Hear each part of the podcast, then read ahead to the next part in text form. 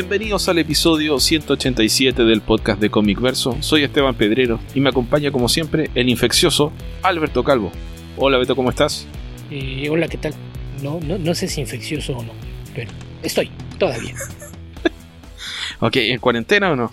Y no, por acá todavía no se ha establecido, pero de todos modos yo vivo en cuarentena, trabajo desde casa. Sí, eso, eso vi en algunos chistes en Twitter, gente que decía, "Mm, no, no sabía que mi estilo de vida se llamaba cuarentena. Sí, para fines prácticos, de eso se trata. No, no ver más gente, no tener contacto físico con nadie. Ah, mira, para mí eso es un día de trabajo. Sí, esa es una de las partes difíciles del tema de la del trabajo desde casa y, y del trabajo de los dibujantes. Y supongo que de los guionistas también, aunque parecen disfrutar de más tiempo libre. Sí, es, es más rápido escribir un guion que dibujarlo. Por acá tenemos un término. Beto, me, me invade el olor a lúpulo. ¿Por qué, Lu? Acabo de abrir una, una cerveza IPA. Ok. Creo, creo que tiene más lúpulo que agua esto. Ah, sí, se siente. Muy amargo. Ok. No sé si me gusta. No sabría decirte. Bueno, estamos probando las IPA. Hasta el momento, creo que las que son eh, eh, muy suaves como IPA son las que me están gustando. Las IPA extremas son eh, demasiado extremas para mí. Ok. O IPAs, para que nadie se enoje. Beto, pasamos el fin de semana en la mole. Tú más que yo. Sí. Y tenemos varias noticias que comentar respecto de la mole, me parece. Incluso algunas preguntas que nos llegaron por ahí. ¿Qué te parece si respondemos las preguntas, después comentamos lo, lo que fue este fin de semana o esta semana en México de mi parte? Y seguimos con el comentario de cómics. Me parece bien. ¿Qué preguntas tienes tú por allá? Ninguna, no llegó ninguna por Facebook. Ok, y entonces, ¿por qué decías que había? Porque por Twitter llegaron varias. Ah, bueno. En ese caso sí. Em, vamos a ver en Twitter. Ah, mira, sí, son varias. Sí. Incluso las mandaron antes de que las pidiéramos. Sí, ya están aprendiendo cómo funciona el hashtag. Así parece. A ver, la primera que veo yo es una de Israel Jerry Darko Que Ortiz. según yo es del día que grabamos el episodio anterior, pero llegó tarde. Ajá. Claro, que dice, quizás para la próxima edición. Así como, retrasa como retrasaron... eh, esto no tiene sentido, pero... So- sospecho no que tiene, yo dije de 007. Imagino que quiso decir eh, que retrasaron la película de, mm, de James Bond solamente. ¿Creen que se retrase películas como Wonder Woman, New Mutants, Black Widow? Porque Bloodshot yo creo que ya le fue mal. Eh, sí, de hecho ya es oficial que se pospuso el estreno de New Mutants y de Black Widow. Bloodshot y lamentablemente parece que tienes razón en quien no le fue bien. Sí, el, problema es que ya hay muchas ciudades donde cerraron los cines, hay países a los que no había llegado, y en el hecho de que estén pocos territorios, pues es algo que no, no le va a hacer ningún favor a la película. Que por cierto, el día de hoy que estamos grabando esto, que es el miércoles 18 de marzo, el estudio ya anunció que se va a lanzar la próxima semana a los servicios de video on demand, ya como una, una forma de, de tratar de, de recuperar un poco de, de lo que va con esto. Yo la, la película por acá sí se estrenó en el cine, pero no he tenido tiempo de ir a verla. Mi plan era ir eh, mañana o pasado, así es de que ya, ya veremos qué, qué tal está. Pero pues sí, creo que la, el problema es que la, la contingencia que hay en, en muchos países pues hizo que, que las películas que estrenaron en el último par de semanas antes de que se suspendieran operaciones en cines, pues tuvieron un desempeño muy por debajo de lo esperado. Sí, y bueno, eso no, no es juicio sobre la película, simplemente es un, un- una contingencia que realmente era, era difícil de anticipar la extensión. Yo creo que la mayoría nos encontramos con otro país un día después, algo así. Eh, en mi caso fue bastante notoria la diferencia entre salir de Chile y entrar a Chile. Así que mm, eh, no hay mucho que, decir realmente al respecto. Es, es una lástima para la película, pero, pero bueno, pasa algo más importante que una película en estos momentos. Sí, que aquí lo, lo que realmente llama la atención es que justamente se da esto antes de que empiece la temporada fuerte de estrenos, ¿no? Que usualmente es de mayo a agosto, lo que generalmente se considera como el verano cinematográfico. Y porque es los, los estrenos fuertes, es cuando se vienen los, los blockbusters, las películas de alto presupuesto y de las que hay grandes expectativas. Entonces por ahí eh, había especulaciones que decían que si por ser Black Widow podía acabar eh, siendo ofrecida a través del servicio de Disney Plus, eh, yo creo que eso no va a pasar. Es una película con un presupuesto bastante más alto que el de las producciones originales para los servicios de streaming. Entonces no creo que fuera una, una clase de película que, que, Disney quisiera lanzar en un servicio por el que cobra 7 dólares al mes. No, no tendría sentido, sería algo que, que representaría pérdidas económicas para el estudio, además de que al tratarse de un, de un proyecto de, alto perfil, un, blockbuster, está diseñado para verse en pantalla grande. Entonces, yo creo que a nadie le beneficiaría que, se esté de esta forma. Yo creo que más bien van a esperar a ver cómo se dan las cosas en el próximo par de meses y la veremos en, la parte final de, esta ventana de, estrenos de verano. Yo creo que por ahí de julio, agosto debiera encontrar su, su nueva fecha. Y obviamente esto pues no, no alteraría los planes con Eternals. Habrá que ver en dónde meten New Mutants, que si es una película que ya a estas alturas la podemos poner en la categoría de parece que tiene una maldición. Digo, esta ya sería que como la cuarta, quinta vez que se mueve de fecha para retrasar su estreno. Pero pues seguramente por ahí le, encontrarán algún, algún hueco. Tal vez eh, no, no tratando toda de, de, meterse entre estos estrenos de verano. A lo mejor la pueden echar un poquito hacia atrás en la ventana por ahí de septiembre, octubre, antes de Eternals, pero pero pues habrá que esperar a ver qué, clase de anuncios hay con nuevas fechas, porque pues esto es algo que, va a afectar a varias películas, en, este caso pues las, las de cómic que teníamos para este año, al menos para la primera mitad. Sí, y es lógico que así lo haga, realmente sería irresponsable lo contrario, pero... Pero bueno, eh, no, realmente no hay mucho que decir, eh, es un, tema bastante complejo y, y no, no es muy opinable, digamos, como una circunstancia en la que estamos recién viendo qué es lo que va a pasar. En una de esas se vuelve sumamente eh, irrelevante temas como el cine en un par de semanas. O sea, el nivel de, de afectación que va a tener la economía chilena, producto de las medidas que se han adoptado, que no las estoy criticando, simplemente estoy diciendo son medidas drásticas que afectan gravemente la economía.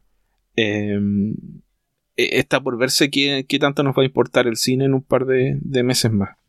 Sí, sí, sin duda por acá eh, la, economía ya, ya está sufriendo fuertes golpes y la caída de los precios del petróleo es algo que siempre le pega el peso y por ejemplo el día de hoy por ahí ya rebasamos por primera vez los 24 pesos por dólar, así es de que sobre todo para quienes eh, compramos cómics y productos producidos en Estados Unidos, eso es un fuerte, fuerte golpe a la economía. Sí, Ok, Beto, ¿qué otra pregunta tenemos por ahí? Y la siguiente que tenemos es del día viernes, de Sparta Design Store. Eh, un abrazo, Ciudad de México. ¿Podrían hablar de una gran tira, Little Nemo en Slumberland, de Winsor McKay? ¿Saben por qué no ha sido reeditada nuevamente pese a que ya es dominio público?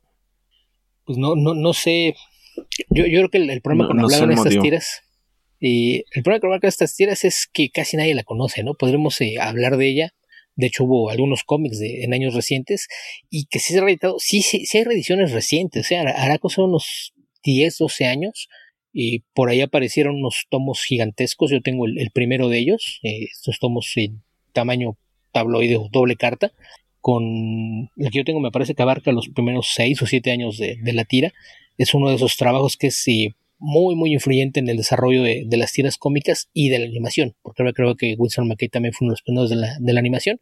Pero pues sí, a lo mejor sería cosa de, de, un día de estos, eh, incluirlo por acá. Eh, insisto, por ahí aparecieron algunos cómics en años recientes que homenajeaban la tira, pero, pero sí es, es, interesante saber por qué no, no hay más ediciones o no se le encuentran en otras formas, porque de, de, que se han hecho, sí, sí se han hecho, pero, pero sí es extraño que no, no sea una tira más popular y que encontremos en otros formatos.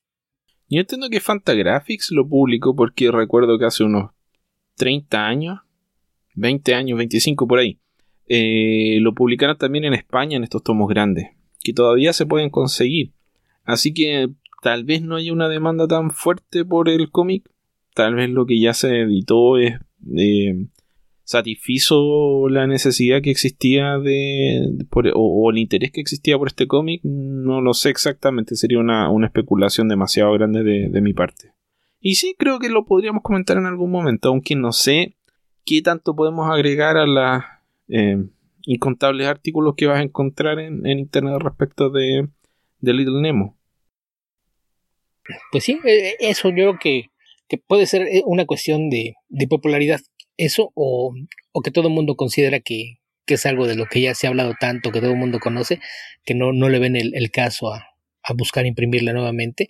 Y el hecho de que sea dominio público pues implica que sean solamente los gastos de producción, pero probablemente no crean que sea algo que, que se pueda convertir en un proyecto redituable, lo cual es, es una verdad lástima porque la verdad es que es una tira eh, bastante, bastante agradable y, y con un, un, arte que, como ya mencioné antes, influyó a toda una generación de autores de tiras cómicas y animadores.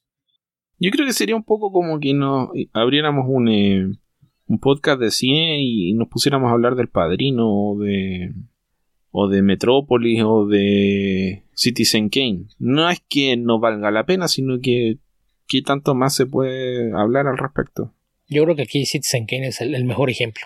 Es, es, algo que, que también es, insisto, a lo mejor el, el, interés de, del tema no, no es de, todo el mundo, porque yo creo que todo el mundo ha hablado hablar de Citizen Kane y yo estoy seguro de que probablemente más de la mitad de nuestros escuchas jamás la han visto.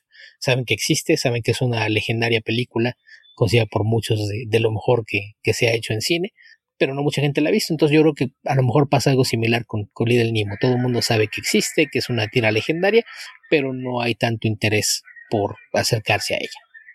Ok, y continúa la pregunta que ¿cuáles son las tres mejores historias de Batman según nosotros? Ay, Uy. No sé, tres me parece muy, limitante. Sí, porque el, el, tema es que uno se inclina por lo que leyó más eh, hace menos tiempo y por otro lado lo que recuerda con más cariño. Y ninguno de los dos eh, indicadores son tan buenos a la hora de, de, elegir lo mejor de toda la historia. Eh, no sé, Beto. A veces siento que no hay tantas buenas historias de Batman. No, de, de, que las hay, las hay. Digo, Pero, probablemente lo más, sí. lo más obvio, lo más, la salida más fácil sería hablar de Batman las que todo el mundo va a decir. Año 1, Dark Knight Returns y, y alguna más. Y, y aunque Pero, le duele a Andrés Pastén, Batman RIP, RIP. Uh, no sé. No, no, yo, yo creo que es así, si me pone a hacer una lista más pensada con más tiempo, yo no la pongo ni en los 3, ni en los 5 y probablemente ni en los 10. Pero sí es muy buena. Lo que pasa es, bueno, vamos, Dark, el, Dark problema con ella me gustó mucho. El o sea, no, con Dark Rip, Detective, ¿cómo se llama? Eh, la que hizo Scott Snyder en Detective Comics, se me olvidó. El Black Mirror, esa. Black Mirror es buena. Yo creo que el problema, por ejemplo, con, con Rip es que, como suele pasar con Morrison, es un producto tan derivativo que no lo puedes eh, analizar solo, ¿no? Es parte de, del contexto. O sea, sí, sí me parece una gran historia, pero vamos, no, no. yo creo que si me pides que te haga una lista es porque quieres recomendaciones de por dónde empezar. Y yo creo que ese sí yo la pondría en la categoría de para lectores avanzados. O sea, eso es a lo que me refiero. No digo que no sea de las mejores, pero yo creo que es de las que sí requieren que hayas hecho más tarea en tanto a conocer a Batman. Pero Sí, pero derivativo no sé si es el adjetivo, que me, me parece un poco peyorativo para, para ese cómic en particular. Eh, es que es como un tratado, es un, un, análisis y estudio de la historia de Batman sí, convertido en una historia. Pero, Entonces no, no, no quiero usarlo claro. como... Va, vamos, no es... No quiero usarlo como peyorativo el decir que es derivativo, que no, no es original, porque al contrario, todo eso que hizo ahí Morrison es algo digno de, de elogiar, porque realmente es una, una, labor difícil, es similar a lo que hizo con los Seven Soldiers, por ejemplo. Pero a, a lo que me refiero es a que no es algo tan de fácil acceso porque a lo mejor la vas a leer y vas a decir, ah, la historia está más o menos, porque no entiendes todo lo que hay de, detrás de la construcción y el contexto en el que se creó la historia. Sí, ambiciosa podría decir. Es súper ambiciosa. De, de, de, hecho, mucha gente podrá decir que es pretenciosa, y me parece que lo es, pero creo que en, el may en mayor medida logra todo lo que se proponía. Sí, es que yo creo que ese es el punto, porque generalmente cuando alguien, cuando tú usas el, el adjetivo pretencioso, generalmente le quieres decir a alguien que no que apuntó alto y no y se quedó corto. Y yo creo que en este caso tal vez se quedó corto Morrison pero no por tanto. Entonces eh, pretencioso suena um, injusto también creo yo para para este cómic. Sí sí ambicioso podría decir yo. Sí no insisto a mí me parece pretencioso pero yo creo que contrariamente a como suele pasar aquí sí cumplió con, con lo que pretendía hacer. Ok. Eh, la siguiente pregunta de Andrés Pastén. Aprovechando el encierro en casa, esto a propósito de las medidas nuevas que se han adoptado en Chile por el coronavirus, terminé de leerse con cómic de Russell y Pace y la encontré notable. Increíble la farra de vértigo con esta historia. No recuerdo si ya la comentaron. ¿Algo más de Russell que eh, recomendar? Sí, hemos recomendado varias cosas de Russell. Eh, de momento te podríamos recomendar Los Picapiedras de Flintstones. Y The Snagglepuss Chronicles. También la de. Ah, ¿cómo se llamaba? Press. El cómic de Press que salió hace unos 5 años aproximadamente. Así que es. fue uno de los cómics tardíos de los New 52. Y Creo que es pre-Rebirth. Sí, es antes de Herbert. Y también por ahí incluso comentamos eh, material de prosa, ¿no? A, a razón de, de Flintstone. Eh, comenté la, su an- análisis de la Biblia en, en dos tomos, que, que fue lo, lo primero God que yo vi. disappointed in you. In You y Apócrifa, que es la, la secuela, con arte de, de Shannon Wheeler, el creador del Too Much Coffee Man. Pero pues sí, Russell es uno de los autores eh, bastante interesantes. Yo creo que ese cómic empieza muy flojo, pero me parece que, que cerró bien. Probablemente sí después valdría la pena eh, ahondar un poquito en, en esta historia, que por cierto ya se anunció que va a continuar más allá de esta primera miniserie que ya, ya debe estar por ahí circulando el, el tomo recopilatorio. Y, y pues ahí la, la cuestión fue que cayó justo en el momento en el que estaban dudando de, de si Vértigo tenía algún futuro, resultó que no. Y, y pues probablemente incluso si, si se hubiera quedado con, con Vértigo no hubiese alcanzado a, a completar su ciclo bajo el, bajo el sello, porque era, era algo que ya, ya estaba en, proceso de desaparecer.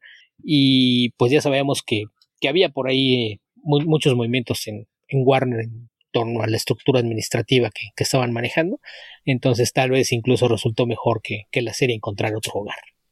Yo definitivamente te diría que Flintstones son 12 números muy bien dibujados por Steve Pugh y son eh, sorprendentemente interesantes en su análisis de de los mitos de los de los Flintstones y, cómo eh, cómo tienen eco en la vida actual.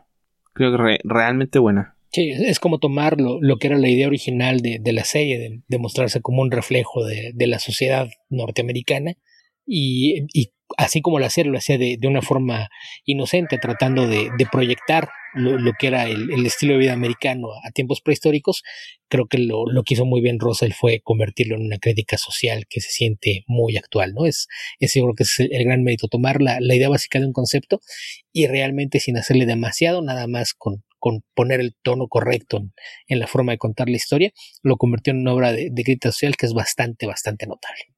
Sí, para mí lo más notable son, bueno, en realidad dos cosas, pero la más notable es la de mm, el estrés postraumático de, de los búfalos mojados, que son veteranos de guerra. Ups, spoilers. Y dos, eh, Dios en la sociedad de los Flintstones. Sí, sí que es eh, ya, e- incluso con lo poco que hemos comentado aquí, creo que queda claro que es uno de los temas recurrentes en, en la obra de Russell, ¿no? La, la religión. Sí. Ok, Beto, ¿qué más? Eh, después de eso tenemos una pregunta de Mr. Pulp. ¿Qué cómics independientes nacionales recomiendan que vieron en la Mole 2020? ¿Nacionales de dónde? Esto es un podcast internacional, ¿acaso no lo sabe? ¿No queda obvio? Tenemos diferencias Dijimos horarias. que son los mexicanos, Beto. ¿Para qué? ¿Para qué ser eh, más pesado de lo necesario? Mira, yo me compré algunos cómics, los que me cabían en la maleta, y todavía no leo ninguno, así que hasta que lo haga no, no voy a opinar al respecto. Beto ya había leído algunos de los que se estaban ofertando ahora por, por su trabajo como, eh, no sé, freelance, eh, así como entre revisor y, Pues mira, de, y corrector freelance. de- de las novedades que, que aparecieron en, en este evento, pues las, las dos obras que yo conocía eran las que yo leí porque colaboré en, la revisión de, de textos de ambos. Entonces es un poquito injusto que, los mencione porque pues ahí sí se podría decir que mi opinión es sesgada, pero pues quien esté familiarizado con el trabajo de, de Cortés Editorial, que son cómics mayormente para niños y adolescentes, dependiendo el, título que sigas, pues ya saben que tienen un, nivel de calidad establecido desde hace varios años, así es de que pues por ahí no, no hay mucha sorpresa, ellos presentan como era Astor y Arbelio, que es esta aventura precuela con los protagonistas de Niebla en, en su versión de niños, esto es dirigido a niños pequeños y mantiene el, tono de, de humor que, que ese título acostumbra, apareció el sexto número, que desde hace ya algunas entregas el arte es de Erika Casab, y la historia es de, Eric Valdés, quien los primeros dos números los escribió y dibujó él mismo, pero pues insisto, es ya, un, nivel de, calidad que, se conoce. Y el otro cómic en el que colaboré fue revisando los diálogos en Blaine 7 o Blaine 7, este cómic escrito y dibujado por Omar Saldívar, este artista de Guadalajara, quien eh, normalmente colabora con su hermano Edwin, quien es el, encargado de, echar la mano con el color digital. Y fue el primero de lo que está empleado para que sean tres volúmenes. Es una historia de ciencia ficción con tintes de horror. El, el volumen me parece que tiene un, un nivel de, de, calidad visual bastante interesante. Y creo que tal vez lo, lo que más llama la atención de, de, su proyecto es que lo lanzó eh, al mismo tiempo que una, una figura de acción diseñada y esculpida por él mismo de, su protagonista. Ya había mostrado por ahí en eventos anteriores prototipos de, algunos otros personajes de, la historia y su idea es expandir esta línea de, figuras de acción con, más personajes. Pero pues es eh, de, lo más interesante que, vemos y que ya, ya pudimos apreciar. Yo por ahí otras cosas que, adquirí, recuerdo eh, una colección de, tiras cómicas de Martín López. Tal vez algunos recuerden de este ilustrador que que era cosa de unos 20 años, de repente irrumpió en, la escena gracias a que en Wizard aparecieron algunos de, sus ilustraciones fan art, en las que mezclaba personajes de, series animadas con los héroes de, Marvel y, DC. Él, eh, pues desde hace algún tiempo ya tiene algo de, material original y presentó esta tira cómica protagonizada por, un perrito eh, bastante simpático, del que por cierto tiene algunas eh, figuras como a manera de, esculturas por ahí en su mesa. Y apenas empecé a, leerlo, me parece que está, bastante divertida, pero pues en, general creo que uno de los problemas del lado de, del Artisali es que nos encontramos con que hay bastante más trabajo de ilustradores que de artistas de cómic. Eh, por ahí hay, hay muchos proyectos que ya estaban en marcha, que que pues a lo mejor en, su momento valdría la, pena revisar con, más calma. Está toda la, producción de, de, Nostromo Ediciones, que es mayormente los cómics de, Héctor Santarriaga y de Tevin, estos dos, artistas mexicanos que generalmente tienen al menos un tomo nuevo en, cada, cada evento en el que participan. Y por ahí está también Editorial Perro Muerto, que, también trae un par de, novedades con, cómics, eh, con historias eh, de de un corte alternativo, pero bastante bien presentadas. Creo que son de, los proyectos más interesantes. Por ahí no, nunca me topé con, Sergio Ríos, quien tiene por ahí también ya, ya algún un par de años con, con su proyecto actual, eh, que, que, también es para quienes gustan de, del horror y aventura, pues es, es otra buena opción. De los cómics más veteranos, por ahí estaban, eh, estaba Siniestro, este, esta creación de, de Siniestro Solís y Hugo Aramburo, que, que pues también es ya uno de, de, los cómics que estamos acostumbrados a ver en la escena, pero de, entre muchos de los más jóvenes me, llamó la atención ver que cada vez hay más mujeres haciendo cómic en México y que muchas de ellas tienen una fuerte influencia de manga. Que, creo que es algo que, vamos a ver que se, se seguirá repitiendo en, los próximos años y sobre todo que, lo curioso es que tienen la, la influencia visual del manga pero pero lo mezclan con una narrativa más cercana al, cómic americano, que es el, que usualmente hemos tenido aquí como principal influencia. Entonces hay, hay mucho material interesante. Por ahí también eh, pasamos por la mesa de eh, la Tierra y Arma, que es el nombre con el que aparece una, un artista de, Guadalajara que ella hace un, manga inspirado en algunos mitos nórdicos. Eh, que ella sí lo hace completamente en formato manga, en, en volúmenes pequeños y que se leen de derecha a izquierda. De atrás para adelante, Beto. Es de derecha a izquierda, de atrás adelante, pues depende porque realmente si, si el lomo está del lado derecho no cambia el hecho de que lo que tienes frente a ti es el adelante y atrás es donde vas a terminar, así es de que no es de atrás hacia adelante, es de derecha a izquierda, pero a, a menos que, que tengas ojos en las manos y puedas dedo por abajo, no lo puedes leer de atrás para adelante. Gracias por la aclaración, pero sí, de atrás para adelante. Lo, mismo han de pensar los japoneses cuando te van a agarrar un cómic un libro y empezar por, por el lado izquierdo. Han de decir, pero ¿qué está haciendo este loco? Ah. ¿Por qué los japoneses les gusta de atrás para adelante y por qué los ingleses manejan por el otro lado? Eh, bueno, habría que recordar que los japoneses usan. Los japoneses usan escritura china. En Japón no había alfabeto. Es por eso que los, símbolos son los mismos, ya los idiomas después diversificaron, pero el japonés escrito viene de, China, esta idea de los eh, ideogramas y pictogramas que son su vocabulario no son nativos de Japón, pero pues es, es una, una cuestión cultural y, no es el, tal vez en la actualidad sea el, el, único idioma que encuentras así, pero recuerda que también se lee de forma vertical, desde arriba abajo, antes que de derecha a izquierda, así es aquí. Es distinto. No, no está mal, es simplemente distinto. Tú creciste en otra parte del mundo, no acostumbras verlo así, pero eso no implica que esté bien o mal. Es como cada vez que te digo que te ofendes porque te digo que tú vives de cabeza. ¿Cómo te atreves a decir que en este momento no es, están ustedes esperando el invierno cuando todo el mundo sabe que está por llegar la primavera? Beto, tú eres zurdo. Ahí un punto más. ¿Quién te dice que está bien ser zurdo o derecho? Está bien ser derecho, no está bien ser zurdo. Eh. Antes a la gente la, la ejecutaban por ser zurda. Sí, también antes ejecutaban a la gente por llevar a la contra el gobierno, por ser inteligente, por creer en la ciencia. Hubo amenazas, alguien que se atrevió a decir que el Sol era el centro del sistema solar. O sea, antes pasaban muchas cosas. Y esto que viene, viene de la ignorancia. Se habla de a diestra y siniestra, y como dicen siniestra, la gente satanizó lo que tenía que ver con el lado izquierdo. Y, y si siguieran haciendo eso, piensa la cantidad de científicos y artistas que hubiera perdido el mundo. Mm, sí. No sé, no me convence, Beto, no me convence tu argumento. Eh, no, no, lo sé, creo que si vieras la cantidad de artistas sordos de cómics. Empecemos por los artistas favoritos de Batman. ¿Quién es tu artista favorito de Batman de todos los tiempos? Uy. ¿Nombre Fogel? No. Pero Nombre Fogel es zurdo. sí, pero, Nombre Fogel era zurdo. Era zurdo. Sí. Y no es el único, hay muchísimos artistas zurdos. Ok, sigamos con las preguntas, Beto. Ok, ya no sé dónde me quedé. De Mr. Paul. Sí, esa ya, pues ya quedó por ahí. Eh, a ver, cuatro estrellas, pregunta. ¿La etapa de Bendis en Superman es buena? Eh, no la he leído todavía, he leído solamente la parte de la Legión de Superhéroes. Lo que yo he leído se siente como un cómic de Bendis. Hay cosas buenas ahí, pero no tengo la paciencia de, leerlo a fondo. Entonces, yo creo que el jurado sigue fuera. Aún están deliberando. Creo que hay algunas cosas interesantes en lo que ha hecho, pero por lo, por lo que he leído no, no me atrevo todavía a decir si está bien o está mal.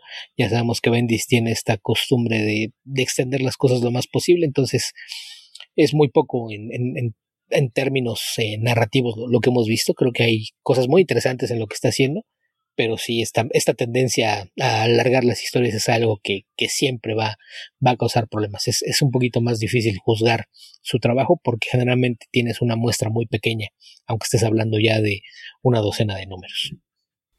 Ok. Siguiente pregunta. Uy, esta pregunta es, espinosa. Eh, algo, no mucho. Héctor McCoy pregunta: ¿Qué va a pasar con la mole después de toda la gente del medio que se está inconformando con lo de Elías? Ok, hay que hacer un par de declaraciones aquí, Beto. Sí, habría que explicar qué, es lo que sucedió. Y resulta que varios artistas que estaban programados para aparecer en la mole cancelaron en, los días previos al, al evento y por distintas razones, ¿no? Por ejemplo, la primera cancelación fue Stephanie Hans, que unas tres o cuatro semanas antes del evento y decidió que, iba a cancelar su participación. Ella tiene intención de, venir en otro momento, pero no, no, no dio mayores explicaciones de, de qué era lo, que le impedía. Me parece que tenía una cirugía programada, algo así. Eh, pero por ahí, ahí había un, problema que, que, le iba a impedir hacer el viaje. Y después, una, más o menos una semana o diez días antes del evento, se dieron algunas cancelaciones más. el caso de Charles Soule, quien eh, empezaban en ese momento algunas de las restricciones de, viajes y se hablaba de, que podría haber un, cierre de fronteras en varios países, incluidos los Estados Unidos, y él decidió que, lo más sensato que podía hacer era no viajar eh, durante este, este periodo porque podría eh, traer muchas otras complicaciones lo, que pudiera pasar si, si la emergencia o el estado de, de alerta seguía, seguía en aumento Así es de que él decidió no, no presentarse. Y la ilustradora Tara McPherson también. Lo que, perdón, pero puede sonar, puede haber sonado esto exagerado hace 14 días, pero estuvo ahí a 5 días tal vez de tener mucha razón y haber tenido bastantes problemas. Sí.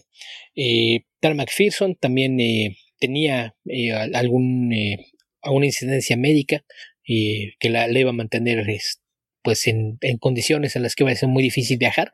Ella tenía intención de, asistir a la mole y un evento en, Austin, Texas. Y cuando hizo el anuncio de la cancelación de acá, casi coincidió que el evento de Austin se canceló, entonces ella tampoco venía. Y después dio el caso de, de Donny Cates, quien también después de, mucho darle vueltas al asunto decidió que tal vez lo mejor era no abandonar su país en, estos momentos y, también optó por, retirarse del evento. Y la, que generó ahí un poquito, bueno, de, hecho hay, dos más, porque una fue eh, la de el caso del actor John Glover, quien diera vida a Lionel Luthor en la serie de Smallville, que otros tres actores de, la serie si, si asistieron por acá, quien eh, publicó un, un, video en el, en el que mencionó que, tenía también algunos problemas eh, previos de salud y que le parecía que, ante la situación que atraviesa el mundo y, combinado con, con, esta, este historial de, enfermedad que él tenía, no era lo, más correcto hacer un viaje y, canceló su participación. Y el, el último en cancelar que, de hecho el aviso se dio el, día antes de, la mole. Eh, probablemente quienes pasaron por ahí se dieron cuenta de que su mesa ni siquiera se retiró del evento porque ya, ya estaba instalada con todo y la, lona gigante que, lo anunciaba. Fue el caso de, Mark Brooks, este artista mayormente conocido por sus portadas para, para Marvel, tanto en sus títulos de superhéroes como en la línea de Star Wars.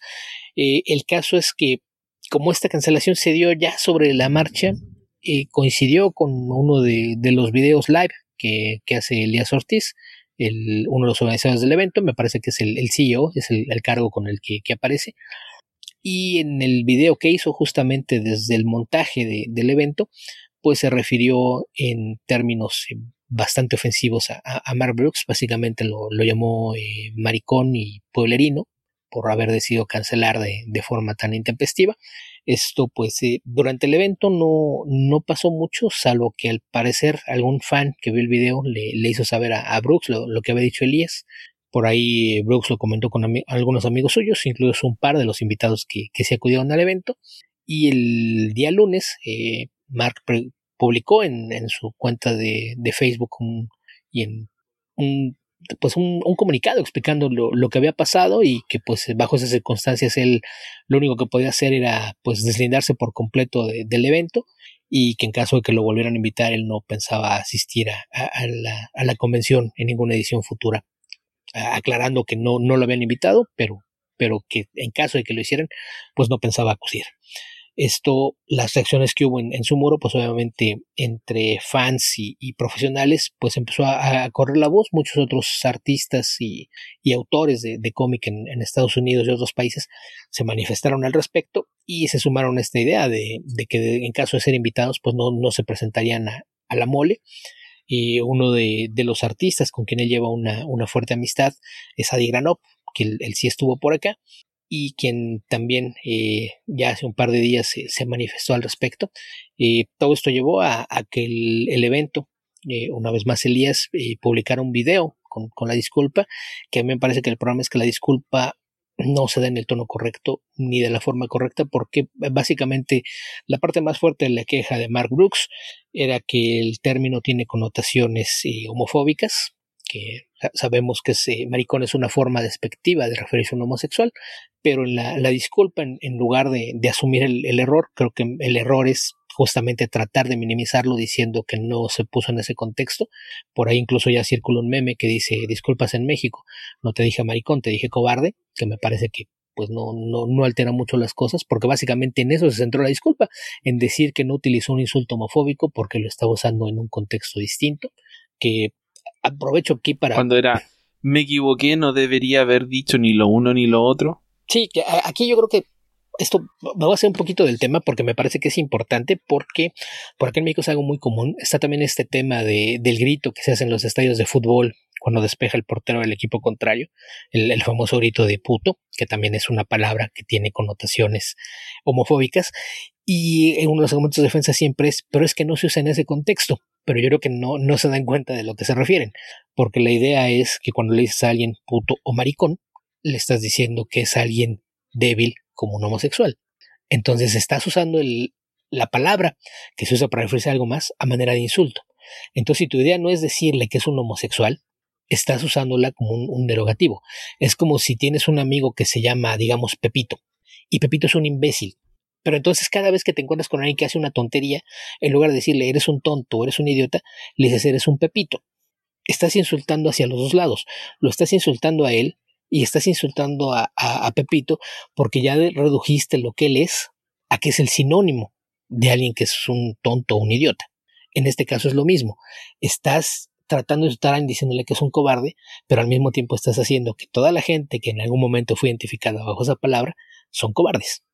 Entonces, esto de tratar de decir, es que no lo dije en ese contexto, pues creo que sí es eh, algo un poquito irresponsable porque es no, no darle el peso a las palabras que realmente tienen. Entonces me parece que ese, es el error. Esto llevó a, que Adi Granov, quien él había dicho que iba a esperar a ver cuál era la respuesta del evento antes de decir nada. Él, ya el, el martes que estaba de, vuelta en, Europa, si no me equivoco, él vive en el Reino Unido con, con su esposa. Él, él es de, de, origen bosnia, pero, pero vive desde hace un tiempo en Inglaterra.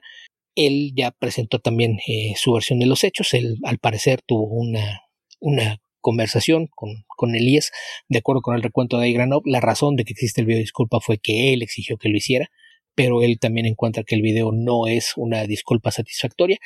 Y aquí la cosa es que, que al parecer entre ambos artistas y círculo de amigos, pues está, se está corriendo la, la voz de que no es un, un evento con el que los autores quieran verse relacionados. Entonces, pues esto sin duda va, va a traer eh, problemas para la mole en el sentido de, de que el llenar el, el arte y con invitados internacionales se va a encontrar con algunos topes porque seguramente va a haber algunos artistas o escritores que van a preferir no, no venir justamente para evitar una relación con, con, el evento. Me parece que por ahí, sobre todo el, el texto de Granov es el, el que eh, realmente hace un énfasis en esto, porque en alguna parte del texto se va diciendo después de todo esto que pasó. Si, si ustedes me conocen a mí o conocen a Mark y aún así deciden asistir al evento, pues es como si decidieran escupirnos en la cara. Que puede sonar eh, demasiado exagerado, pero me parece que están en, su derecho. Ellos sienten que, que no fueron tratados de la mejor manera y, y, pues yo creo que están en, en, su justo derecho porque sí me parece que, que las cosas se manejaron mal. Eh, habrá que ver cómo, cómo evoluciona esto en, en las próximas semanas. Pero en temas generales, eh, pues la, la, mole yo creo que es, es, un evento que se diversificó bastante, que tiene eh, muchas otras eh, vertientes que, que, permitieran que el evento siguiera adelante. Pero pues esto que pasó fue con los artistas de cómics. Del lado de los actores, tengo entendido que también en un video anterior habló Elías mal de la forma en la que los agentes de, de John Glover manejaron el tema. Entonces, pues habrá que ver si esto trae consecuencias también de, del lado de, de, lo que es el talento de, televisión para el evento, porque pues sí, sí sería una lástima que, que por un error de, una persona que no, no supo medir las palabras al, al momento de, de, referirse a estos problemas con las cancelaciones, sobre todo un momento tan delicado como el que está atravesando el mundo con una pandemia global, pues sí, sí creo que podría tener repercusiones serias, pero es muy temprano para, para saberlo, ¿no? El, próximo evento de, la mole, además, habría que recordar, será el 25 aniversario de la, de la convención. Entonces sí se antoja difícil pensar que, que, no se realice, pero sin duda, mientras todo esto se resuelve, pues sí, sí será complicado ver de, de qué forma intentan resolverlo para que el evento se pueda dar de la mejor manera, pero pues insisto, aquí la, la cosa es que es, es, demasiado pronto. De hecho, yo creo que hay mucha gente que todavía no, no tiene una noción de, de lo que ocurrió, eh, ni aquí en México, ni, ni en el exterior. Yo por ahí en Twitter ya, ya vi que algunos otros artistas se han manifestado al respecto. Eh, ya por ahí vi un par que, que hablan de, de que pues si, ya ofreció una disculpa, pues tal vez había que pensar en que el, el, el error pues ya fue reconocido y, y hay la intención de corregirlo pero no, no todos son de, la misma idea. Por ahí vi Phil Jiménez también estaba bastante molesto. Había que recordar que él, él es homosexual y es una de las personas que más ha abogado por el, el que se respete la, la condición de, de, la comunidad LGBTQ. Entonces, pues habrá que ver para dónde va esto, porque, insisto, eh, estamos grabando esto el, el, miércoles 18, estamos a tres días de que concluyó el evento. Y esto seguramente va, va a seguir teniendo eh, repercusiones y ecos en, en el medio. Y, y pues sí, yo creo que va, va a generar complicaciones, pero no, no puedo en este momento vaticinar qué, qué es lo que va a pasar con el evento. Insisto, dudo que, que se vaya a cancelar, pero habrá que ver si se dan cambios o, o, se busca alguna otra forma de resolver el problema con los creativos que se sintieron afectados. Sí, por ahora no sabemos nada más que, que lo que pasó. ¿Qué decisiones se van a adoptar al respecto? No tenemos idea. Así que la parte de la pregunta es, difícil. Eh, ¿Qué va a pasar con la mole? No lo sabemos. Eh, puede que esto quede en nada. O puede que tenga efectos graves para la mole a la hora de conseguir invitados. Puede que eso signifique algo o no también. depende de qué tan importantes son los invitados a la hora de, de cortar tickets. Sí, sí. Insisto, pues habrá que, esperar sobre todo, porque es, demasiado pronto para, para saber qué va a pasar.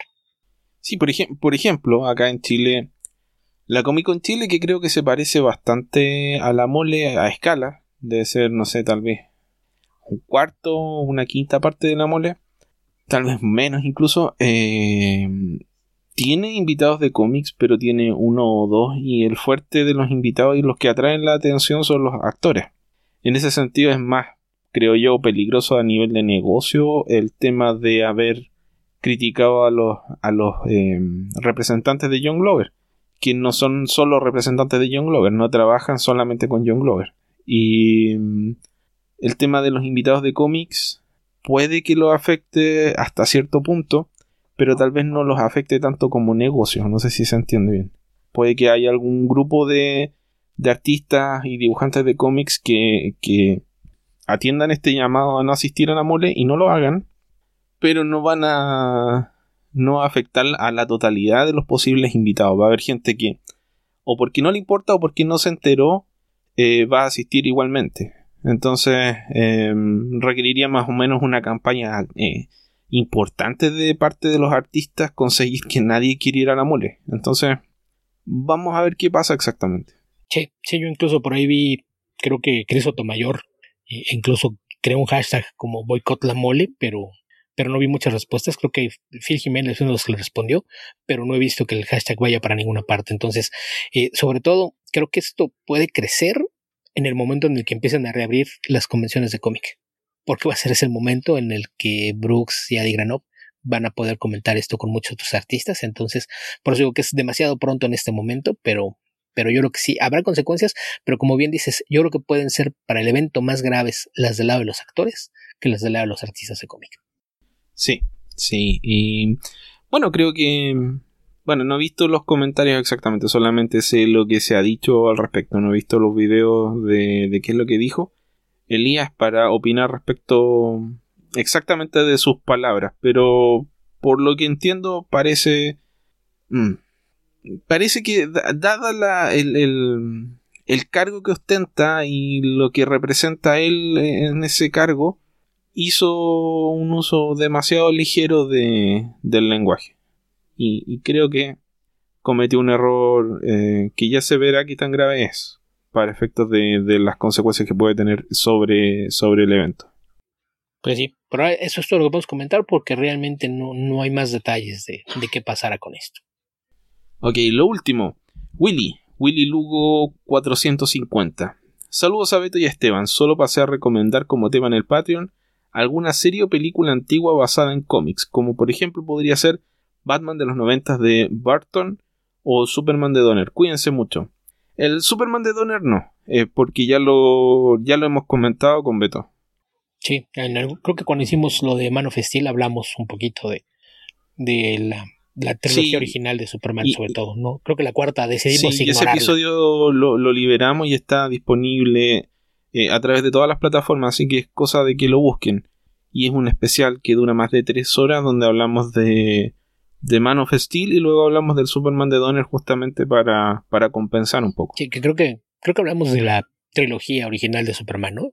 Como, como es debido, ignoramos la cuarta entrega, hicimos de cuenta como que no existía, lo cual dudo que alguien le afecte. Creo que hablamos de los dos primeros, solamente de la tercera no. Ok. O la mencionamos nada más de pasadita. Pero sí, ya por ahí hay, hay, hay un comentario extenso al respecto. El Batman de Burton creo que nunca lo hemos comentado que más que los 90, pues en realidad de, él son dos películas, una es de los 90, la otra en realidad apareció en el 89, pero pues sí, podría ser. Sí. Si, si nos están escuchando los patrocinadores, recuerden que pues ustedes son los, los que tienen eh, sobre todo voz y voto en, en, cuanto a qué temas pueden pasar para el Patreon. Si, si les gustaría que habláramos del Batman de, de, Tim Burton, pues manifiéstense. Sí, yo creo que me gustaría hablar de Rocky Deer o tal vez de, de Shadow. ¿No habíamos quedado que con Dorman? Creo que esas películas me las repetiría, no. Podríamos hablar de Condorman, sí. En una de esas la veo de nuevo y la. Aprovechando que hay que estar encerrado en la casa, creo que, es una buena posibilidad. También está de Phantom. Y si nos queremos poner en, un nivel más masoquista, están las dos versiones de The Spirit, la película para televisión y la versión de Frank Miller. Uf. Uf, uf, por, Mystery uf, Men. por cuál- Podemos ver Mystery, Mystery Beto. A History of Violence, que mucha gente sabe que es de cómic. Podríamos hablar de los Men in Black, que creo que hay muchísima gente que no sabe que son películas de cómic. Podríamos hablar de la de Tom Hanks, se me olvidó cómo se llama. to ahora. Perdition, Esa. que es, es la, es la película basada en el cómic, basado en el manga de Longo Jacob. Además, de las mismas películas de Longo Jacob, poquito más difíciles de cazar, pero que existen. O podríamos hablar de Satoichi, Beto. Que es, es novela, es cómic y es película. Con todo y el cierre musical en la versión de Mm. Sí, puede ser. Bueno, de cualquiera de esas cosas podríamos hablar. Hay que repasarlas en mi caso, algunas de ellas, pero podría ser. Sí, pero ya saben, si, si ustedes eh, son de quienes nos apoyan en, en nuestro Patreon, ustedes tienen la, la- la palabra. Eh, nos falta un, un último especial de Young Justice Outsiders, pero pues a partir de- del próximo mes necesitamos un nuevo tema y está en sus manos elegir cuál será. Así es. Ok, Beto, ¿qué te parece si pasamos a comentar la mole y el viaje a, a Ciudad de México? Oye, espera un momento, es que aquí tengo respuestas a una pregunta que no tiene que ver con el podcast, pero creo que podemos aprovechar para responderla y de paso le cumplimos a los que esperan la, la sección eh, gastronómica del podcast. Ok, Porque una, una de las cosas que, que te causaron eh, sorpresa durante tu visita fue descubrir que a, a los hot dogs, eh, perros calientes, hochos o como quiera que los llamen, en México no es común que se les prepare con aguacate o palta, como le llaman en, en Chile. No. Pusiste un- una foto en Twitter de, de los que llaman allá italianos, que se Sí, un hot dog que que me, me lo comí hace un par de horas. Esa fue mi once de hoy. Ok, que pues se ve por ahí que trae, no sé si es eh, aguacate en sí o si es guacamole preparado, pero, pero es algo que, que por acá no Mira, es. técnicamente guacamole, bueno, le falta la cebolla, pero no, lleva tomate picado y el- la palta encima. Ok, entonces na- nada más es un aguacate machacado que se lo pusieron encima. Sí.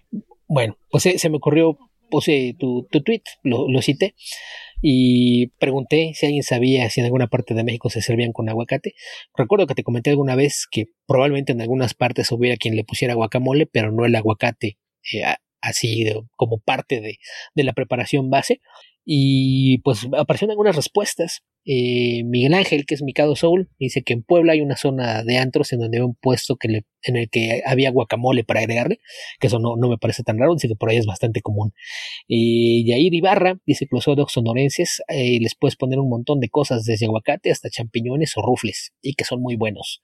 Eh, y bueno, Mayor, un eh, colorista, también gente de- del medio del cómic de, León, Guanajuato, dice que ya en León, Guanajuato hay lugares donde sí se les, pone aguacate o incluso lo sirven con salsa maga, que es también muy tradicional de aquella región. Esteban, que es Colores Ajenos, en, en Twitter dice que seguramente en el norte, donde son grandes y se le pone toda clase de, cosas de cosas como cobertura. Y Mario Cárdenas hace un chiste, dice que, que no lo hacemos porque sería una comida demasiado exótica y que mientras le da una mordida a su alacrán cubierto de chocolate, lo cual me parece más que sonaría como algo eh, típico de Durango, o sea que le corresponde más a Valentín García que a Mario andar diciendo esa clase de cosas, pero creo que fue un intento de chiste. Eh, intento, aclaremos eso. Eh, Guaco dice, ahí dice palta, que más bien se me hace que sea algo como el wasabi, que también lo, lo dice a manera de broma. Eh, Fernando Colop dice, aquí en Guatemala solo así se preparan, con guacamole, repollo, salchicha, chorizo o longaniza, mostaza, ketchup y mayonesa, a veces salsa de tomate picante, y les llamamos chucos. Y le, le aclara a, Guaco que en Sudamérica en muchas partes le dice palta al aguacate. Guaco responde que era, era un chiste. Eh, alguien más, Marvin González, que es eh, Marvin Sigo, dice que en Guatemala es el ingrediente principal. Así es de que, pues sí, en México parece que hay partes donde se prepara, pero tal y como te dije, parece que es más común eh, que sea un, un extra que tú le puedes agregar a que sea parte integral de la forma de servirlo. Sí, es una lástima. Deberían intentarlo. Creo que es la mejor forma de... No, no me resigno a decirle hot dog, de completo. No, no, no sé. Yo, yo, yo creo que acá nadie se atreve a decirle completo porque ya te lo explicamos alguna vez. No es una, no es una buena, Ya, ya sufrí la- el chiste. no es una buena idea que vengas y pidas una salchicha completa. No. Y, y menos si quieres que te la pongan adentro del bollo. Eso no, no es una buena idea. Entonces dudo que se vaya a cambiar el nombre. Eh, si no te quieres decir hot dog, lo más común es que digas hocho y la mayoría de la gente va a entender de qué estás hablando. Un hocho. Ok, pero mientras no sea un pancho, estamos... estamos bien. Y, ok, que un pancho acá puede ser otra cosa, entonces no, no, no sé si debemos entrar en detalles con eso. Creo que ya, con esto cerramos el área de preguntas y es hora de... Un, un- un pancho es un hot dog en, eh, en Argentina. Ah, ok. Seguro le ponen chimichurri o alguna otra cosa extraña. Eh, sí, hay algunos con chimichurri, pero el chimichurri en realidad lo usan más para los choripanes. Eh, ya, acá creo que la, la forma más común de comer chimichurri por acá es si pides eh, pizzas de cierta cadena con nombre italiano, que, que te lo da como extra para tu pizza. Si quieren saber qué cadena, por favor apórtenle a Comic Verso a través de nuestro Patreon o directamente contáctense con conmigo, arroba epedreros en o hablen Twitter. con la cadena de pizzas adecuada para que ellos eh, hagan la aportación necesaria para que su nombre sea mencionado aquí. Dejémoslo en suena nombre italiano y es también el apellido de un famoso poeta sudamericano. Ok, Beto, qué, mm, qué decepción. No entiendo que el país del aguacate no tenga italiano. Básicamente porque no somos Italia, porque no vamos a tener italiano. Ah, es que no se llama Italia. Es que esto no viene de Italia, Beto. Se llama Italia italiano simplemente por una asociación de colores. Rojo, verde y... Supongo que la mayonesa, que técnicamente no es blanca, sería el otro color. Podrían haberse llamado mexicanos también, pero no son mexicanos, son italianos. Ahí está, entonces para deslindarnos. No, no pensamos apoyar con esa combinación de colores a un producto que no tuvieron a bien ponerle el nombre correcto. ¿Qué tanto aguacate produce Italia? ¿Eh? ¿Ah? Eh, no tengo idea, no creo que mucho realmente.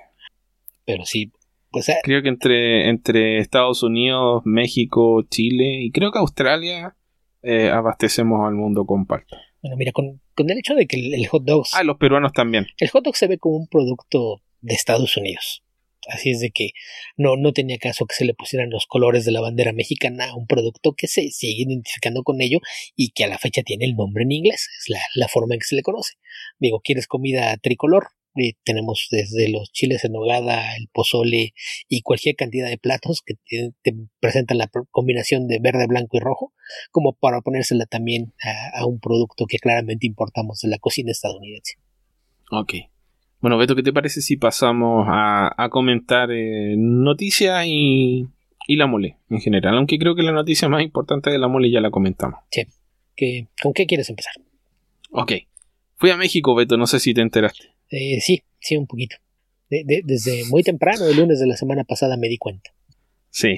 Ahí nos, nos encontramos en el aeropuerto y fuimos a comer un desayuno muy extraño. Eh, no, no sé qué clase de cosa pediste. Eso pasa cuando pides señalando una foto en lugar de pedir las cosas por nombre.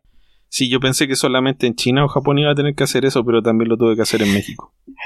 Sí, sí, fue, fue, fue algo extraño. Mientras tú comías eso, yo solamente comía biscuits con mermelada y, y mi café. Eh, es verdad. Y eh, bueno, un café que no se acababa nunca. Aunque yo Esa es la, mm, hice que se acabara en, el en la segunda taza porque ya me parecía es mucho. la mejor forma de tomar café. Y bueno, Café que no, ¿Ah? es la mejor forma de tomar café. Un café que no se acaba. Sigue y sigue y sigue. sí, aunque tal, tal vez sea demasiado. Podías pedir descafeinado. Ah, no, igual es mucho. Bueno, el asunto es que pasé mucho por Ciudad de México, me todavía me duelen los pies, dormí como wow, dormí como 6 horas cuando llegué y después en la noche dormí otras 12 horas. No, no me parece extraño. Yo, yo, yo te lo dije, hoy días en los que quisiste incluso caminar más de lo necesario.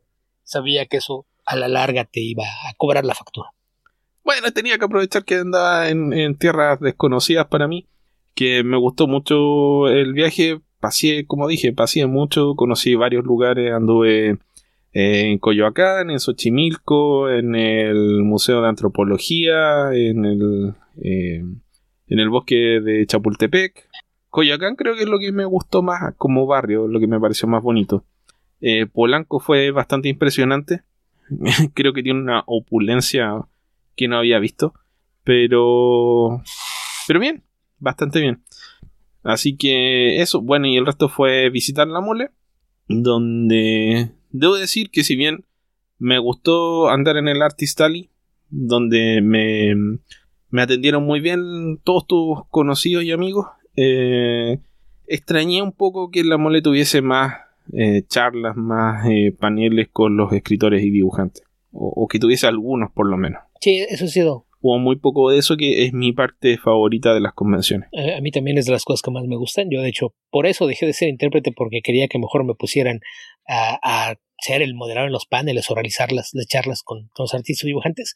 Pero también creo que si algo nos han enseñado en los años es que parece que es una de las cosas que menos gente atrae.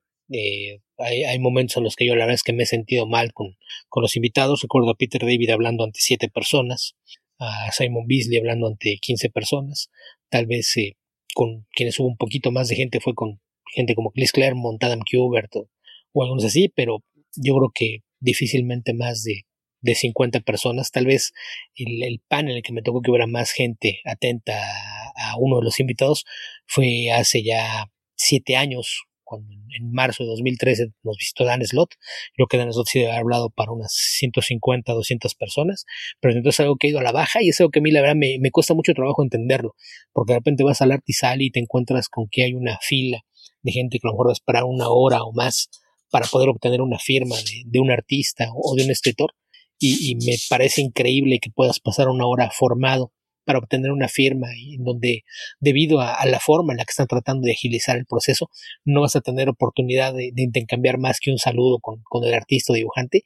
No, no, no entiendo cuál, cuál es la lógica en que prefieras hacer una fila así de, de larga y no hablar con él y no, no aprovechar la oportunidad de escucharlo, a lo mejor hablar, no sé, 30 o 40 minutos de, su trabajo, que es algo que, que es lo que se da en, las charlas, que en general me parece que el nivel de, de que haya la mayoría de las charlas, al menos en las que me tocó estar, ya sea como audiencia, y como intérprete o, como moderador, me parece que, que, han salido cosas muy interesantes. Por ahí hay algunas que, que estaban en video y por ahí hubo un problema que hizo que, que la mole retirara algunas de las que tenía publicadas, pero, pero para quien no lo sepa, la mole tiene un canal de, de video en YouTube, por ahí si lo buscan seguramente encontrarán varias y, y, hay muchas días que valen mucho la pena, pero sí, sí es algo que es triste decirlo, pero parece que al, al asistente promedio al evento no le interesa escuchar hablar a los autores, es algo que a, mí la, la, vez que entre que me entristece y me molesta, así es de que en parte entiendo que, que no haya más de, de, ellas, solamente el domingo hubo un par de, charlas relacionadas con cómic,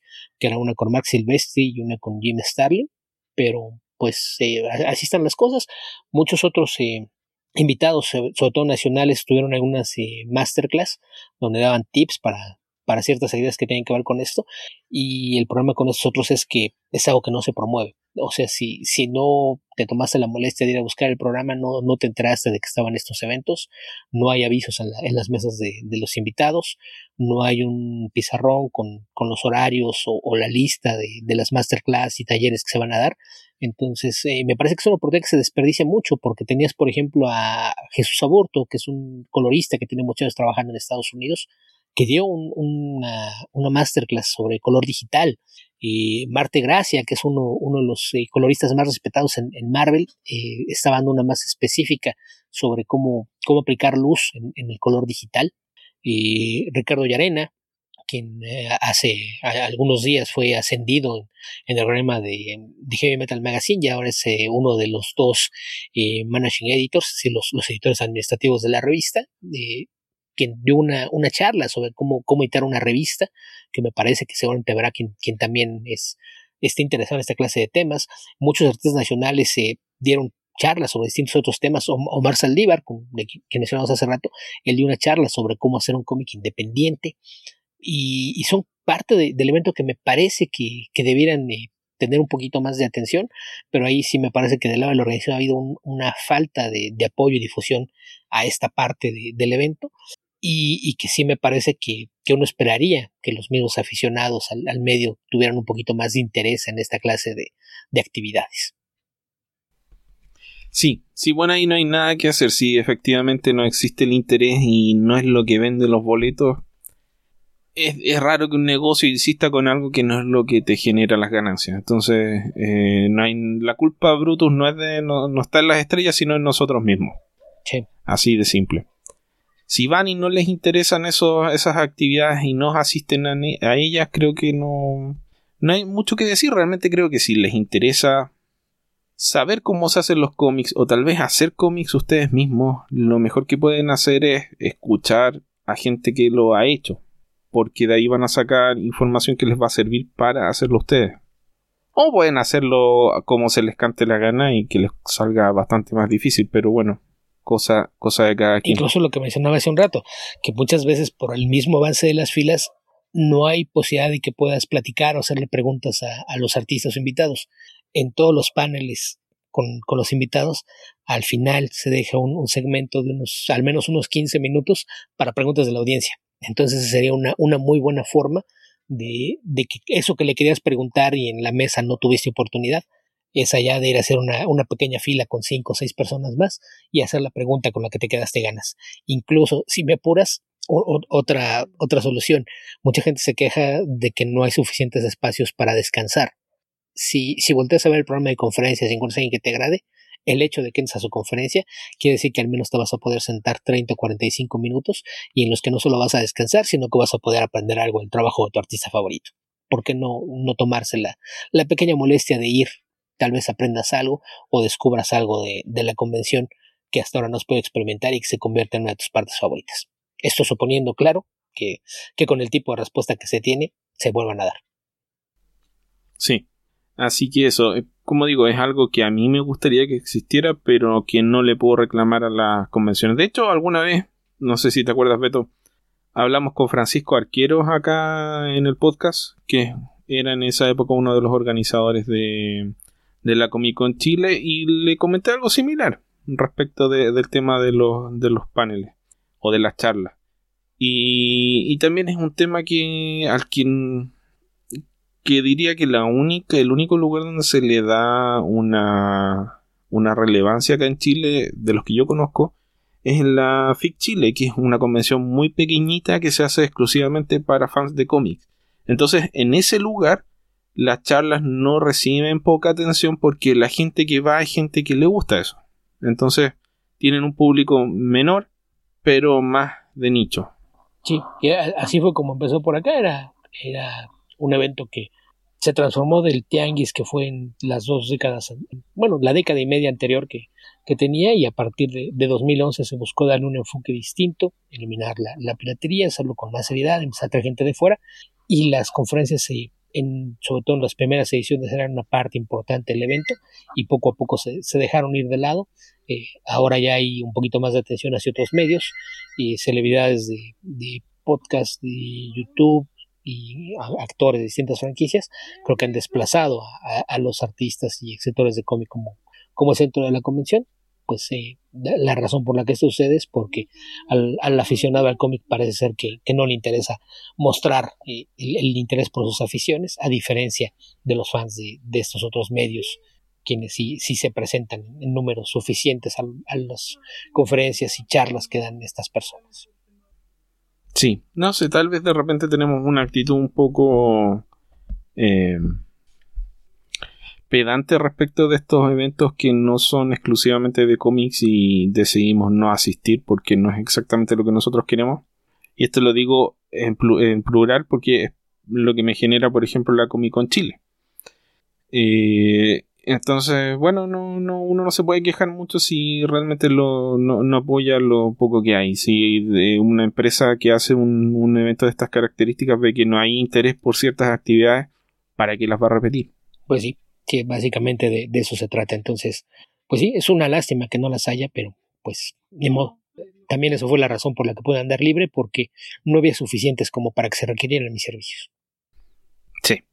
Eh, más allá de eso, una mención a, a Omar Saldívar que se tomó la molestia de conversar mucho rato con nosotros. Tú estuviste mucho rato más que yo allá y yo estuve mucho rato en esa mesa. Eh, sí.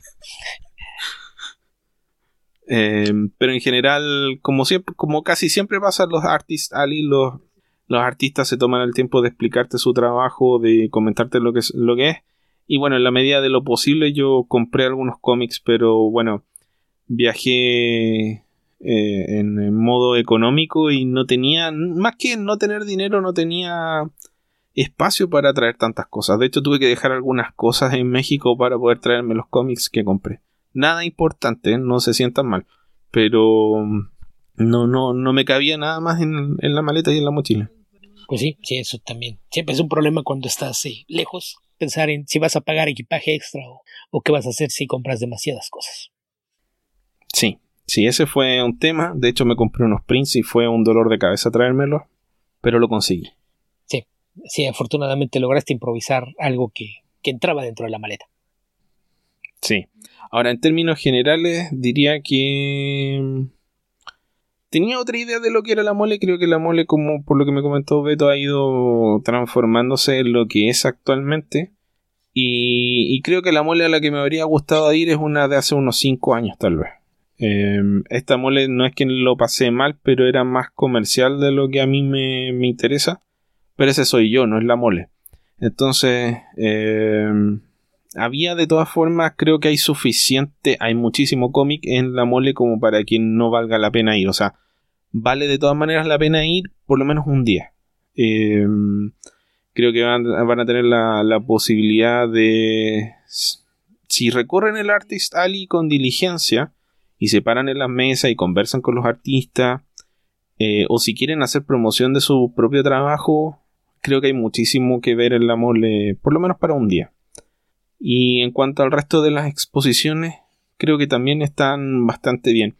Yo, por ejemplo, no soy coleccionista de juguetes, no soy coleccionista de películas, no soy, tampoco me considero coleccionista de cómics. Entonces, esa parte de la afición, que también tiene su representación en la mole, es un lugar por el que paso, pero por el que no me detengo mucho.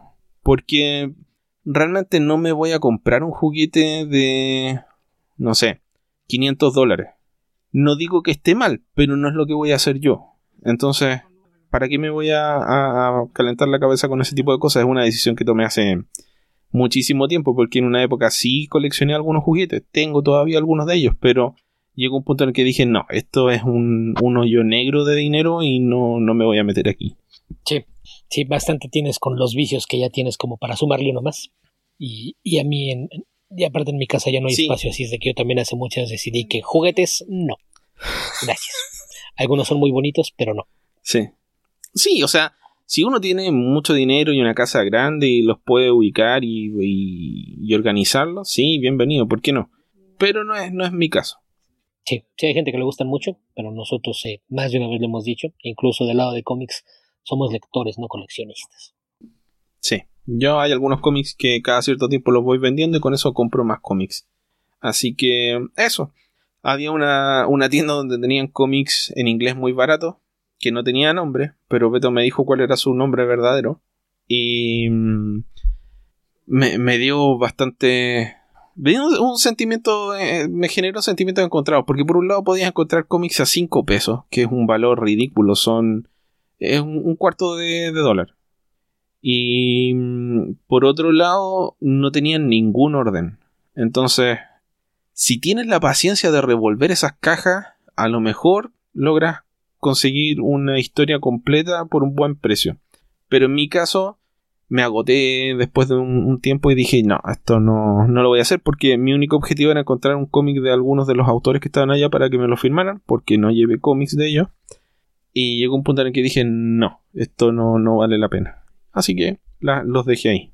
Obviamente que para otra gente puede que sí valga la pena. Había cómics de Batman de Snyder y Capullo, había varias cosas interesantes, pero tratar de juntarlos todos en orden era, era demasiado. Sí, sí es, ese sí sí es un problema que creo que más allá de, de que tengas cómics muy baratos, creo que ni siquiera estaban juntas todas las cajas, ¿no? Las cajas estaban acá 5 pesos, 15 pesos, 30 pesos y más allá otras de 5 y de 10 y, y de 20. No, iban alternadas, eran, eran 40, 30, 20, 10, 5, 40, 30, 20, 10, 5, cómics surtidos, novelas gráficas, 40, 30, 20, así, en un, en un cuadrado. Entonces eh, era muy, muy caótico. Sí, sí, era muy, complicado tratar de, de, buscar algo en específico. En las cajas ahí sí era de que te echaras tal vez un par de, de horas revisando cajas para ver si, si salías con algo interesante. Y realmente si, si quieres vender cómics, ¿por qué no ordenas tus cómics? A menos que sea una cosa absolutamente aleatoria. Ya, esta caja vale 5 pesos el cómic, no me importa lo que hay adentro. Si tú tienes la posibilidad de ordenar los cómics y la gente sabe que va a salir con una historia completa, lo más probable es que salga con una historia completa, pero si tiene que buscar entre 40 cajas a ver si es que encuentra algo, no soy el único que debe haber mirado eso y debe haber dicho, mm, no, mejor no. Sí, aquí el problema es que la, la tienda como tal ya no existe Eh, así es que básicamente es el, material que tienen en liquidación, pero sí creo que se, se verían beneficiados de a lo mejor haber contratado eh, personal algunos días antes para ordenar las cajas que iban a, llevar. Pero pues, en fin, no, no, no pasó. Y, pues eh, de, de, esas cosas que habrá que ver si, si alguien si tuvo la paciencia de aventarse un clavado y, qué cosas encontró en, esas cajas. Sí, si lo hicieron, cuéntenos, por favor. Que también no, no, sé qué tantos, porque hicimos un llamado a ver que, a qué tantos escuchas del podcast íbamos a conocer por allá, y creo que fueron realmente muy pocos, ¿verdad? Sí, y además hubo un par que nos, después nos dijeron, ah, sí, los vi, pero eh, no los quise saludar. Bueno, ¿y cuándo nos va a saludar entonces? ¿Crees que voy a volver a México la próxima semana? Sí, creo, que por ahí incluso alguien dijo, ah, ya será para la próxima. No sabemos cuándo va a haber una próxima. Es, ni, siquiera es como si... Probablemente haya una próxima, pero tienen que pensar que yo tuve que ahorrar dinero. No tanto tampoco, no, no fue un... un eh, no, no puse en riesgo mi presupuesto personal pero tuve que ahorrar dinero y programar esto con cierto tiempo, entonces no es algo que yo pueda hacer intempestivamente. Ahora, dadas las circunstancias, menos todavía, pero no es, un viaje que vaya a hacer eh, todos los años, por ejemplo, porque además quiero conocer otros lugares. Por ejemplo, le comenté a Beto, quiero ir a, quiero ir a Machu Picchu, ese es mi proyecto del próximo año, así que el próximo año probablemente no voy a ir a México. Tal vez en unos 5 años más puede ser, tal vez. Sí, así es de que perdieron su oportunidad porque ni siquiera es como si fuéramos eh, unos patanes o fuéramos agresivos con la gente que se acerca, así es de que no, no, no entiendo a qué se debió que no, no quisieran acercarse. No, agresivos no, pero, pero más, más por pusilánime que por no ser patán. Habla por ti.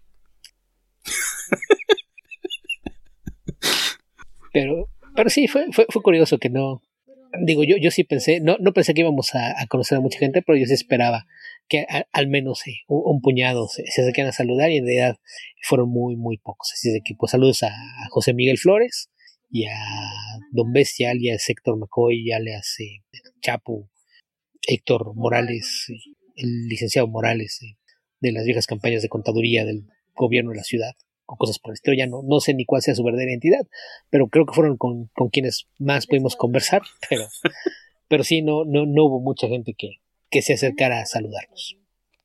Sí. Bueno, pero de todas maneras, estuvo bueno el, paseo desde mi punto de vista. Tiene una ciudad muy bonita que la verdad es que mm, creo que me quedé bastante corto con una semana. Tal vez con dos, yo creo que con dos también habría estado corto. Me faltó comer algunas cosas. Eh, en fin, me faltó visitar varios lugares, haber ido por ahí cerca también. Me recomendaron ir a Puebla, no lo alcancé a hacer. Pero bueno, había mucho que hacer dentro de, Ciudad de México. Sí, además estuviste surtidito, desde la zona más elitista de la ciudad hasta mercados populares, zonas tradicionales, Coyoacán y, y Xochimilco, que eran puntos turísticos dentro de la ciudad, Mira, yo creo que mi, mi, gran error de ese paseo, que fue uno de los mejores que hice, que es Coyoacán y Xochimilco, fue llegar a Xochimilco en la mañana y a Coyoacán en la tarde.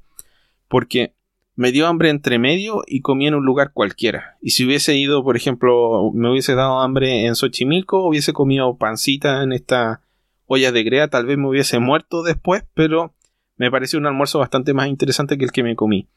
Y en Coyoacán, Coyoacán había bastantes cosas que ver, pero y, dentro del mercado también había comida. Entonces, si me hubiese quedado hasta más tarde en Coyoacán, podría haber comido en ese mercado también. Sí, pero pues bueno, para haber sido un, itinerario mayormente improvisado, creo que te rindió bastante. Sí, sí, definitivamente.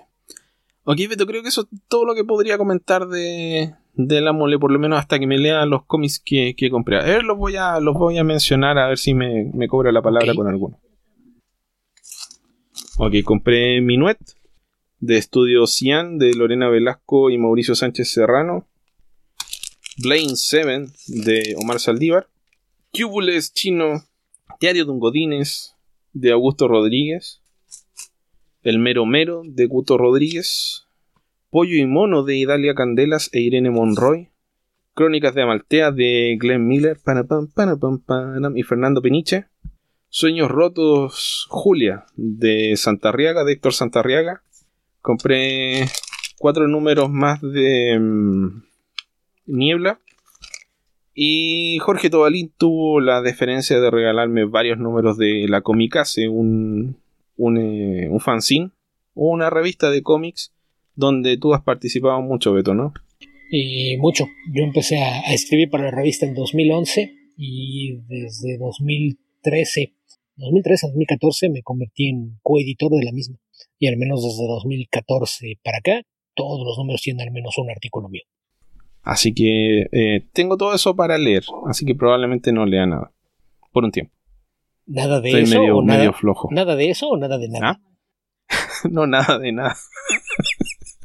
tengo varios cómics aquí, tengo un cerro de cosas que todavía no leo. Eh, pero bueno, me, me trataré de poner al día eventualmente. Bueno, ahora voy a viajar a, la playa. Y ya que en Chile tenemos que estar encerrados en la casa, es probable que me lleve algunas cosas para leer. Y estaba, estaba checando y tenemos otra pregunta que acaba de llegar. Que ya, ya para cerrar con lo de tu viaje, que vo- volvemos a lo mismo. Bernardo Arteaga. Estuvieron el martes pasado por el bosque de Chapultepec. Creo haberlo visto a lo, haberlo visto a lo lejos, pero estaba por dejarme el Uber y no me detuve a saludarlos. Pues sí, efectivamente el martes 10 andábamos en el bosque de Chapultepec. Sí, sí, le contesté. Por allá estuvimos y yo volví el jueves. Que es así, el jueves fui a- al Museo de Antropología. que es las paradas obligadas en esta ciudad. Sí, anduvimos por el bosque de Chapultepec, comimos, yo comí guarache y después caminamos un poco más y llegamos tarde al castillo de Chapultepec. Sí. Por cierto, los viveros de, Coayac- de Coyoacán me gustaron bastante. Yo hace años que no entro a los viveros. Solía vivir hacia el sur de la ciudad, me quedaban como 10 o 15 minutos caminando de casa. Antes iba mucho, pero, pero eso fue hace muchos, muchos años. Y desde entonces he pasado muchas veces por fuera, pero hace mucho que no, no regreso al interior. Ok. Bueno, creo que eso es todo, Beto. ¿Qué te parece si pasamos al comentario de cómics? Me parece bien. ¿Qué leíste antes de tu viaje? Porque ya sé que en estos días no leíste nada. Bueno, cuando iba en el avión leí eh, la novela gráfica de, de Raven, que es esta novela gráfica de la línea DC Kids. No estoy seguro cuál es la línea actualmente. Que está escrita por... eh, uy, ya se me olvidó. Cami García, con dibujos de Gabriel Piccolo, que es, el mismo equipo creativo que este año va a lanzar la novela gráfica de Beast Boy o de Changeling o del Chico Bestia. Sí, sí, que es eh, Gabriel Piccolo es, es un artista que, que se hizo muy, muy popular en, en redes sociales antes de, de que empezara a, a publicar ya de, en forma, sobre todo con, personas de DC y en, en, particular con los Titanes, creo que fueron de los personajes que lo hicieron popular. Pero me llama la atención la, forma en la que está ilustrado este tomo. ¿Qué, qué te pareció la historia? Me pareció buena. Eh, a ver, un par de declaraciones. Este cómic no está pensado para los fans de los Teen Titans de larga data. Está pensado probablemente para eh, gente que los conoce de la serie de televisión o que, o que tenga una idea de los Teen Titans y quiera conocer un poco más del personaje de Raven. La historia de Raven está actualizada, es distinta de la que van a conocer de... pero no tanto. De, de los cómics de Wolfman y Pérez. Eh, creo que el personaje está humanizado de una muy buena manera sin perder la esencia del personaje, que es ser una, una adolescente desadaptada. Y mm, el arte es muy bonito, está, funciona muy bien para el tipo de historia. Me recordó mucho a Buffy. ¿En tono? Eh, es una historia. ¿Cómo? ¿El tono de la historia? Mm, más, más, que el tono, el, el, el arco argumental. O sea, a ver, es que, bueno, va con spoilers nomás. El, si han visto Buffy las primeras mmm, dos temporadas, el tema principal es la el enamoramiento que, que tiene o, la historia de amor de, de Buffy con Ángel. Y la tra traición de Ángel que ocurre bueno después de que tienen relaciones sexuales que ella pierde la virginidad con, con Ángel y Ángel pierde su alma. Y por lo tanto se vuelve a transformar en un vampiro desalmado tal vez el peor de la historia. Entonces eh, guardando las proporciones porque no tiene esos elementos tan eh, melodramáticos de esta historia. Raven es una chica que sufre un accidente con su madre, su madre adoptiva, y pierde la memoria, un accidente de tránsito, y es adoptada por su tía. Entonces llega a vivir a la casa de su tía con su prima, que eh, bueno, como es, es su eh, madre adoptiva, también es su tía adoptiva y su prima es prima adoptiva, pero tiene una relación muy, muy afectiva. Em, el tema es que Raven no recuerda nada más que cosas útiles, o sea, sabe cómo llegar a tal lado, sabe cómo hacer tal cosa, sabe que le gusta comer esto o lo otro, pero de su vida propiamente tal no recuerda nada. Entonces em, llega a este nuevo colegio y se siente más desadaptada de lo que debiera y de a poco se va va conociendo a un grupo de amigos relacionados con su prima y conoce por su cuenta a un, a un joven del cual de a poco se va enamorando. Y esto eventualmente termina en una em, en una traición donde está involucrado Deathstroke. Y bueno donde también se revela el pasado de Raven como ya todos muchos deben saber eh, todos muchos como ya muchos deben saber Raven es hija de un demonio y de una humana y este demonio es Trigón. Entonces eh, es un tema de descubrir los poderes, enfrentarse a su padre y mm, ver de qué forma logra contener sus emociones para evitar que su padre se libere. Si, si saben un poco de la historia de los titanes, el tema con Raven y su, su carácter, su forma de ser, que es tan desapegada del resto de los personajes, es que no puede sentir emociones porque las emociones la vuelven vulnerable al dominio, al control de, de Trigon que la va a usar a ella como un portal para entrar a la Tierra y conquistar el mundo. Entonces para un adolescente que no puede expresar sus emociones es, es una contradicción en sí misma porque probablemente en ninguna época de nuestra vida hemos sentido más emociones que durante la adolescencia. Así que eso creo que es un cómic em, para lectores jóvenes y muy bien escrito y bien dibujado. Creo que hacen un buen trabajo en presentar al personaje, en, actualizarlo, en hacerla más em, empática con, con las personas actualmente. Porque creo que Raven dentro de dentro de un grupo como los Titanes funciona, pero por sí misma, como fue concebida, creo que no. Entonces esta forma en la que Cami García actualiza el personaje la hace más humana, más vulnerable creo que funciona muy muy bien. Sí, a mí me gustó mucho. Te comentaba lo, del arte, porque yo creo que una de las características que uno más ubica con, el trabajo de, Gabriel Piccolo es los colores que usa. Entonces me llamó mucho la atención cuando la vi y resulta que la publicaron en blanco y negro. Que digo, el, arte es muy bonito, me parece que su trazo es muy limpio y, luce bastante, pero sí me, pareció un, poquito de, desperdicio que tienes un, a un artista que es eh, famoso por, por lo vibrante de, la paleta que utiliza y, que hayan optado por, por mejor publicar el, material en, blanco y negro es algo que, me llamó mucho la atención. La, verdad es que, tiene solamente algunos detalles en, en escala de grises, pero, sí. pero creo que es algo que... No, eh, no, no es exactamente blanco y negro. Sí, no, pero los colores están muy apagados. Pero tiene un uso limitado de colores. Y, y muy, muy... Tiene, en la mayoría de las páginas se utiliza un solo tono. Hay páginas donde se utiliza más, pero en general es un solo tono, que es el tono como magenta con azul, algo por el estilo. lo que da los tonos púrpura del, cabello de, Raven y colores cercanos a ese tono. Sí, sí, pero en general incluso las peñas tienen colores están muy, muy apagados. Casi, casi como si les, les hubieran metido un, filtro para, para restarles eh, luminosidad, pero el, resultado, aunque es muy, muy bonito, la verdad es que a mí sí, sí me, me dejó la, la, sensación que tal vez de haber sido completamente color hubiese sido aún, aún más bonito.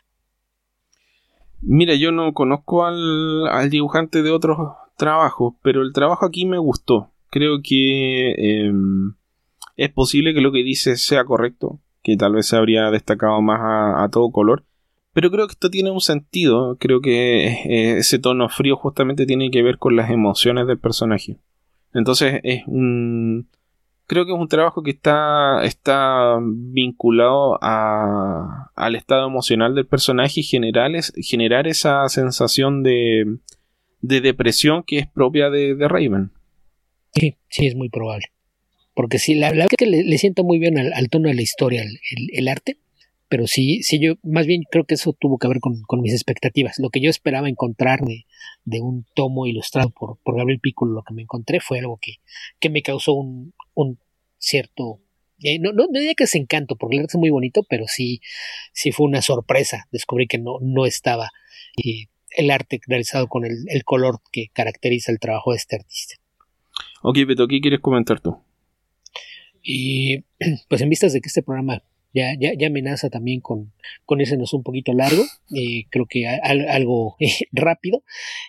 había comentado la semana pasada eh, For Kids Walking to a Bank de Matthew Rosenberg y Tyler Voss y mencioné que era uno de, dos títulos que teníamos intención de comentar y antes de, que nos tomáramos el, año sabático en el podcast. El, otro cómic es eh, una obra incluso anterior, también publicada por Black Max Studio, de, de Matthew Rosenberg, en esta ocasión con eh, Patrick Kinlon como coescritor y con arte de Josh Hood y Brian Level, que se trata de We Can Never Go Home, que es eh, el, proyecto anterior en el que ellos colaboraron, que es una, una historia que temáticamente puede que tenga algunas similitudes, pero sí, sí me parece que es distinto, creo que es un, trabajo un poquito más crudo, pero la, la, historia es eh, interesante porque trata también con los mismos temas de, del el proceso de maduración de, de, unos adolescentes, ¿no? En este caso, incluso ya, ya entiendes un poquito más las, las influencias que tenía Rosenberg antes de, de llegar a Marvel, donde actualmente trabaja, porque aquí tenemos eh, que la, historia se sucede en 1989 y los protagonistas son un, par de adolescentes que pues aparentemente están desarrollando poderes sobrehumanos, ¿no? Es, y en este caso es, una chica que, que después de, de un eh, desafortunado incidente con, con su novio en, en, un lugar apartado de, de, la carretera conoce a otro chico con, con apariencia de, de nerd y, y, es cuando se, se manifiesta que ella tiene eh, estas eh, habilidades sobrehumanas. Traba ahí una, una extraña amistad con, con este otro chico y, y pues la, la, historia tiene muchas de, de, las fitas que comenté de, de Monkey to detallitos como páginas y con una cantidad enorme de viñetas para seguir una conversación, que, que si esto es algo que, que me parece que es una de las influencias de, de Michael Bendis, que es algo que en Powers veíamos muchísimo, de repente estas páginas con y 30, 40 o más viñetas y que mayormente son los rostros mostrando expresiones faciales para una conversación y me parece que aquí son, son puestos a, buen uso en algunas secuencias. El, el arte es eh, no, no es eh, no parece tan, tan definido o pulido como lo, que acostumbramos ver en, las editoriales grandes, pero me parece que el, nivel de, calidad está bastante bien. La, la, historia trata sobre cómo este par de, de, chicos, pues eh, al encontrarse como un par de, desadaptados, y pues terminan por aislarse poco a poco de, del resto de, de, la comunidad de su escuela. Esto es una, una miniserie de, cinco números que eventualmente fue recolectada en, en un TP. Si no mal recuerdo, esto se, se publicó originalmente en, en 2017 y el, el, TP debe haber salido por a principios de, de 2018. Y yo la, la historia la, la, descubrí cuando justamente Matthew Rosa me visitó la mole, porque él traía este TP.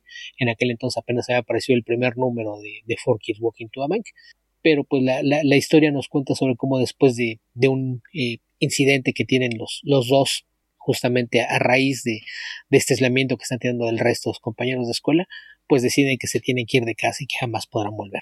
Eh, es una historia que, insisto, esto, esta temática que tiene Rosenberg de, repente voltear un poquito con nostalgia hacia atrás, me parece que es algo eh, bastante común en, mucha gente de, de mi generación, este esta idea de, de pensar con, con, nostalgia hacia atrás, al, pasado, aun si, si son años que, que no te tocó vivir horas demasiado pequeño, creo que, que sí tenemos esa, esa, esa nostalgia adoptada, ¿no? Porque en realidad, y si, no me recuerdo, Matthew es un, un, par de años más joven que yo y, y pues esto implica que, que, pues él era aún más joven que sus protagonistas en, en, el año en el que se desarrolla la historia, pero trata de, de, evocar este tono que a lo mejor a muchos les recordarán eh, a ciertas películas de, adolescentes que eran tan populares en, los años 80 y en general me, me parece que es una, una historia que, que, vale mucho la pena. Creo que de repente tiende a, a, estar un poquito cargada de diálogos pero para el tono de la, la historia funciona funciona bastante bien.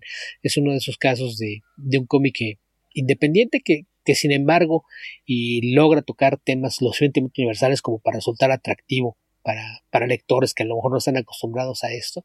Y el hecho de, que sean adolescentes con poderes, a lo mejor es algo que le, resulta atractivo a quienes lean eh, cómics, por ejemplo, de, los X-Men, donde hemos visto muchas historias de estas de adolescentes que tienen que lidiar con, con los cambios que implica en su vida el, el descubrir que tienen poderes sobrehumanos, pero realizada de una forma un poquito distinta a lo que acostumbramos ver justamente en, los títulos superiores. Entonces, una, una opción que me parece bastante interesante.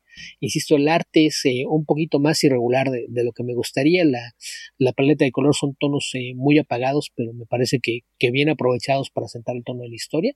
Y creo que es un, cómic que la verdad es que vale la pena echarle un vistazo si, si le pueden echar mano. El, TP, insisto, debe estar disponible desde hará cosa de, de un par de años, publicado por Black Max Studio. We Can Never Go Ok, Beto, creo que eso sería todo por esta ocasión, ¿no? Pues sí, a menos que tengas algo más que agregar. Creo que con eso tenemos bastante para este mismo. No, vi el capítulo 8 de Picard y también estuvo muy bueno. Ok, yo no he visto nada más. La conclusión es que todos los capítulos de Picard hasta ahora han sido buenos. Pues sí, en, general yo insisto, no he visto nada más desde la última vez. Así es de que el día que lo haga probablemente podría aventarme un buen maratón. Ok, ¿qué te parece si te pones al día para que comentemos el final de temporada que debiera ser dentro de unas dos semanas, una semana y media, porque mañana se estrena el episodio 9 y la próxima semana el 10. Así que tal vez cuando vuelva de, La Serena podemos comentar eh, la primera temporada de Picard. ¿Serán 10 episodios nada más? Creo que sí. Ok.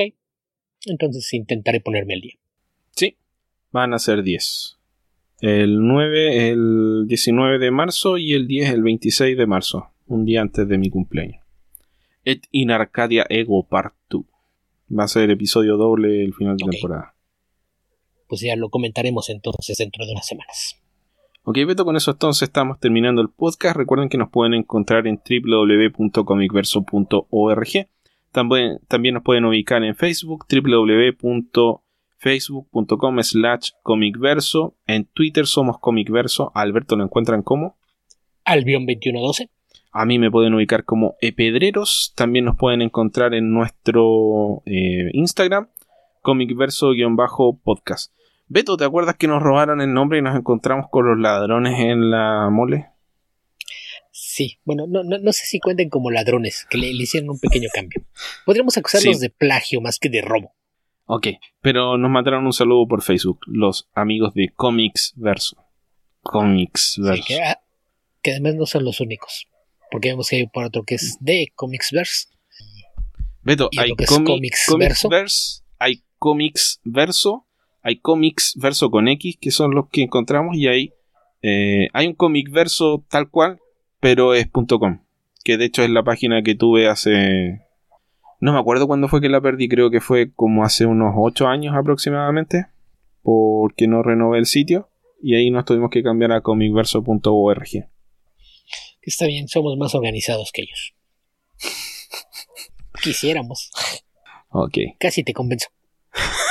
sí, vi la cantidad de publicaciones que tiene comicverso.com y dije, mm, mm, mm, no. Em, así que eso. Por lo menos yo hice una búsqueda del nombre que quería usar antes de usarlo, Beto. Pues sí, eso siempre es útil. Muy bien, luego de, esta, de, este pequeño descargo, recuerden que nos pueden enviar sus preguntas a ese hashtag Comicverso Responde. No es, no es Comicverso Contesta como alguien dijo por ahí, pero sí le achuntó a Comicverso eh, Responde.